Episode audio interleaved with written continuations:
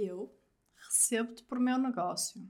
Prometo ser-te fiel, amar-te e respeitar-te, na alegria e na tristeza, na saúde e na doença, todos os dias da nossa vida.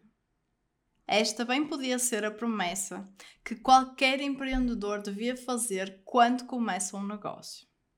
Não ia garantir que não ia haver um possível divórcio uma viuvez depois e que o negócio ia ser fechado mas garantia que havia muito mais ideias espetaculares que não eram deitadas ao lixo antes do tempo. Olá, eu sou Inês Petis, bem-vindos a mais um episódio.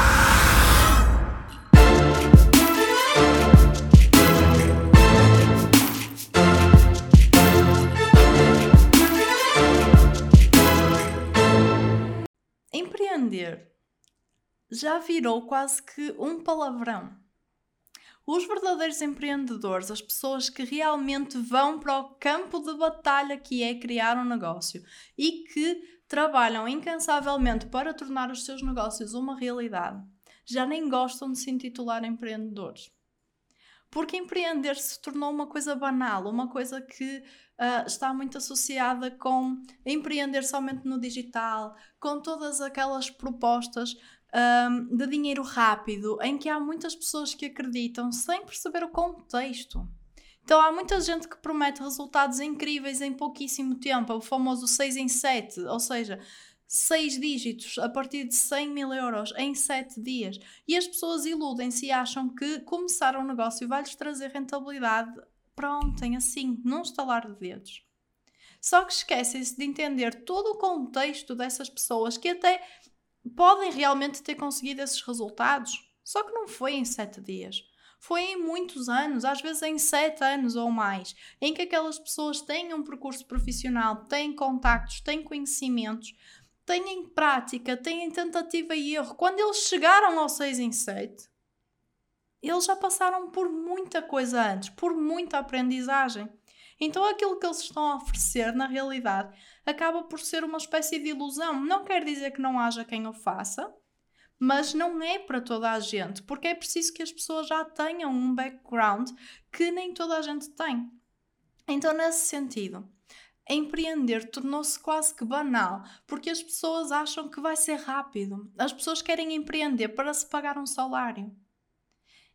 E empreender não te vai dar um salário nos primeiros meses, às vezes não te vai dar um salário nem nos primeiros anos. E o importante é entender que, sim, está tudo bem em que nós queremos empreender para ganhar dinheiro e para mudar a nossa vida financeiramente e para ter mais liberdade, mas demora. E se nós persistirmos, se realmente nós tivermos o compromisso como se fosse um casamento, o compromisso e a constância de ir alimentando esse negócio tal como tem que se alimentar uma relação de um casamento. Então, sim, vai-se chegar aos resultados, sejam 6 em 7, seja o que quer que seja que tu queres com o teu negócio. Agora, entendendo que a chave para o sucesso não é a rapidez. A chave para o sucesso é o compromisso e a constância, é o estar lá o tempo todo. E então, este voto do casamento é uma excelente metáfora, uma excelente analogia, porque se nós formos analisar passo a passo, nós estamos a pensar que estamos a prometer ser fiéis ao nosso negócio. Isso quer dizer o quê? Que nunca mais na nossa vida nós vamos ter outro negócio? Não, não quer. Mas qualquer negócio que está a começar precisa sim de alguma atenção exclusiva, precisa que nós renunciemos a todas as outras ideias brilhantes que se vão querer intrometer na nossa relação com o nosso negócio. É preciso ter foco e é preciso conseguir entender que é aquilo que nós estamos a construir. E sim, é difícil, e sim, é trabalhoso, e sim, demora, mas ceder à tentação e trair o nosso negócio não vai ajudar a que os resultados cheguem mais cedo, só vai ajudar a perturbar esta, esta construção daquilo que estamos a fazer e vai atrasar ainda mais esses resultados. Então, da mesma forma, quando nós dizemos que vamos amar e respeitar o nosso negócio, implica que nós também nos vamos amar e respeitar a nós próprios. E então, se nós nos amamos e respeitamos a nós, nós conseguimos entender que o trabalhar, o foco no trabalho tem que incluir um foco em nós mesmos. E então eu gosto imenso da, da filosofia de, da Ariana Huffington, porque ela entendeu, depois de ter um burnout, ela entendeu que cuidarmos de nós mesmos, que o nosso tempo pessoal, que o nosso tempo para meditar, para fazer exercício, para fazer outras coisas, não é retirar tempo ao trabalho. Esse tempo, antes pelo contrário, ele faz parte do nosso trabalho. Faz parte do nosso trabalho nós nos respeitarmos e nós cuidarmos de nós para que possamos ser mais produtivos, para que possamos tomar decisões melhores e sermos mais estratégicos e conseguirmos resultados mais rápido no nosso negócio.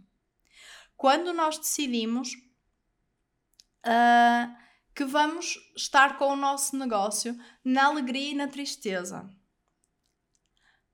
Sim, nos momentos em que a nossa motivação está lá no topo e que nós queremos conquistar tudo e nós conseguimos tudo, e nos momentos em que nós estamos de rastos, em que nós só queremos desistir, nós já nem sabemos porque é que estamos a fazer aquilo, parece que nada faz sentido. E uma caminha cobertor em cima da cabeça e esconder-nos do mundo era fantástico. E ainda assim, nesses momentos, nós temos que saber que aquilo que estamos a fazer, embora naquele momento nós não consigamos sentir, faz sentido e que nós temos que continuar e que as coisas têm que continuar a ser feitas, não porque nós estamos cheios de vontade naquela altura, mas porque nós sabemos que têm que ser feitas e que o compromisso e a constância é o que nos vão fazer chegar lá.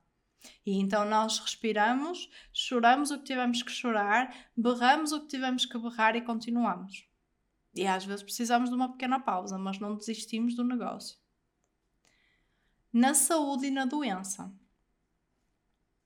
Sim, porque qualquer negócio, especialmente os, eh, especialmente os, os iniciais, são exatamente como as crianças. Ou seja, enquanto elas estão protegidinhas dentro de casa com o pai e com a mãe, ou seja, com quem está a criar esse negócio, está tudo bem. A criança não fica doente, está ótimo. Agora, quando a criança vai para a escola, quando o negócio vai para a escola da vida e tem contacto com outras pessoas que não apenas os seus criadores, quando o plano sai do papel e vai para a vida real, então aí o negócio tal como a criança, vem cheio de viroses, vem cheio de, de doenças, de coisas, e é preciso andar a, a, curar, e é preciso andar a experimentar, e andar a perceber que remédio funciona para que cada coisa. Então aí nós temos que entender, mas espera aí, afinal, o que é que eu tenho que melhorar? Eu tenho que mudar o quê no meu negócio? O que é que eu tenho que ajustar? Eu tenho que contratar mais alguém ou eu tenho que melhorar os processos que eu já tenho para conseguir ser mais produtivo e mais eficaz? E eu preciso de reduzir os custos, ou eu tenho que aumentar a fidelização do cliente, ou eu tenho que aumentar a, a, a compra do, do mesmo cliente. Qual das duas é que me vai trazer mais futuro para a minha empresa? Então nós temos que andar aqui a ajustar e a entender a relação do nosso negócio com a vida real, com o mercado. Não é só nos momentos bons, é também nos momentos maus e é saber adaptar, é saber curar o nosso negócio e todos os dias da nossa vida. Isso quer dizer que nenhum negócio, nenhuma ideia de negócio nunca deve ser fechada, nunca deve ser deixada de parte. Não.